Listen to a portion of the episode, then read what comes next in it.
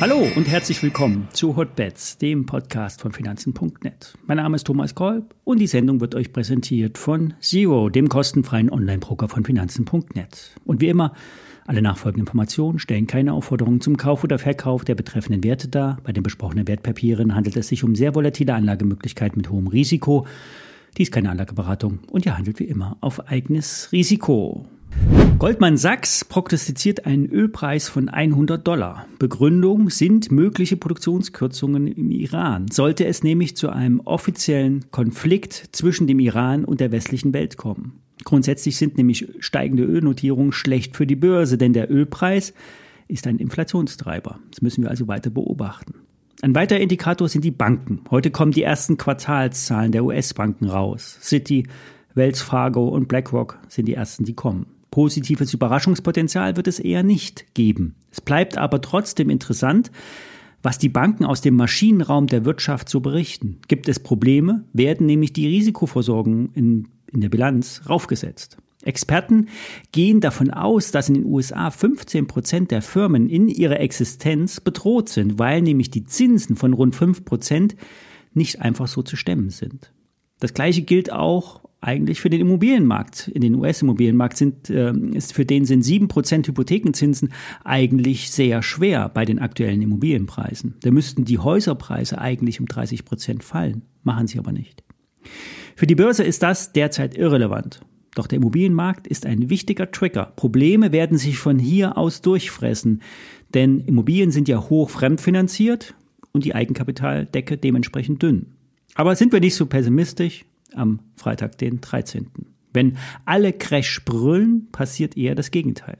Nächste Woche haben wir schon wieder einen Verfall an den Optionsmärkten und bis dahin könnte der DAX nach oben gezogen werden. Allerdings sind wir gestern an die Seitwärtsrange der letzten Monate von unten angestoßen. Und diese Range wurde seit Oktober, äh, nein, seit Ostern äh, gehalten. Der DAX hat immer wieder bei 15.500 und 15.600 aufgesetzt. Und jetzt ist die Unterstützung zum Widerstand geworden. Und gestern sind wir das erste Mal von unten daran gestoßen. Im Vorfeld des Optionsverfalls könnten wir immer wieder an diese wichtige Marke äh, ran uns robben. Trader gehen davon aus, dass es in den nächsten Tagen stärker Schwankung geben wird, nach oben und nach unten. Marius vom Projekt 30 erkennt eine Formation im DAX, ein sogenanntes Descending Broadening Wedge im M30, also im 30-Minuten-Chart. Jede Kerze hat dann eine halbe Stunde. Und die Formation sieht Ziele von 16.000 DAX-Punkten äh, vor, wenn das Hoch von gestern rausgenommen werden würde und wir über 15.600 marschieren. Das DBW, also das Descending Broadening Wedge, kann sich aber auch bärisch stellen, wenn die 4 in der Formation unterschritten wird. Das ist das letzte Tief. Wer sich mehr für solche Formationen und deren Trading-Ideen interessiert, den empfehle ich projekt30.de. Am Anfang etwas vielleicht gewöhnungsbedürftig, doch interessant, wenn man sich für solch, wenn man für solche Themen grundsätzlich offen ist. Wer eher fundamental investiert, der kann auf den Zuckerpreis schauen und damit auf die Aktie von Südzucker. Die Zuckerproduktion, die ist weltweit nämlich auf einem Rekordwert. Brasilien ist hier führend. Hier wird aus Zuckerrohr Zucker hergestellt. Es kann aber auch alternativ Ethanol hergestellt werden. Hier wird dann nämlich aus Zuckersaft mit Hilfe von Destillation Alkohol, sprich Bioethanol hergestellt. Und das wird dann wiederum dem Benzin beigemischt. Während wir in Europa E10 kennen, wird in Brasilien 25 Prozent beigemischt. Manche fahren sogar mit 100 Prozent Ethanol. Das nur als Sidekick. Börsengeflüster hat sich die Aktie von Südzucker angeschaut. Hier wurden bereits mehrfach durch den Konzern die Prognosen angehoben. 1,3 bis 1,4 Milliarden EBITDA sollen im laufenden Geschäftsjahr rauskommen. Beim operativen Ergebnis sind es dann im Best Case eine Milliarde Euro. Und Treiber ist das Zuckergeschäft. Hier kommen fast zwei Drittel der Gewinne her. Nicht so gut läuft es bei der Bioethanol-Tochter Crop Energies. Hier hält Südzucker wiederum etwas unter 70 Prozent der Aktien. Hier sagte das Ergebnis in den ersten sechs Monaten von 180 auf 34 Millionen Euro ein. Die Aktie fiel vom Hoch bei 16 Euro auf 8 Euro und damit sind 600 Millionen Market Cap futsch. Entsprechend ist anteilig auch Südzucker weniger wert.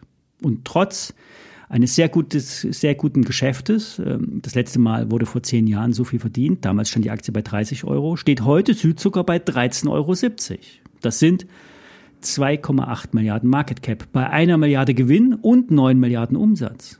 Und Grund für die Bewertung sind unter anderem die Schulden. Rund 1,9 Milliarden stehen auf der Uhr. Plus Pensionsrückstellungen von bis zu 700 Millionen Euro sind die Belastungsfaktoren.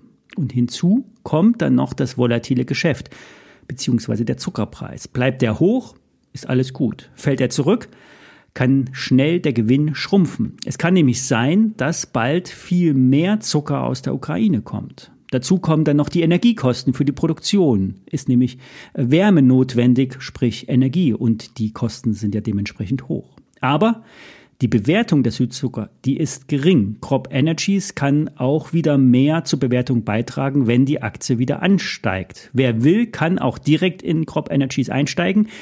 Hier ist aber das Risiko etwas höher. Wer konservativer unterwegs ist und nicht zu viel Risiko eingehen will, kann die Südzucker kaufen. KGV 7,3, Dividendenrendite um die 5%. Kaufen, lautet das Rating von Börsengeflüster.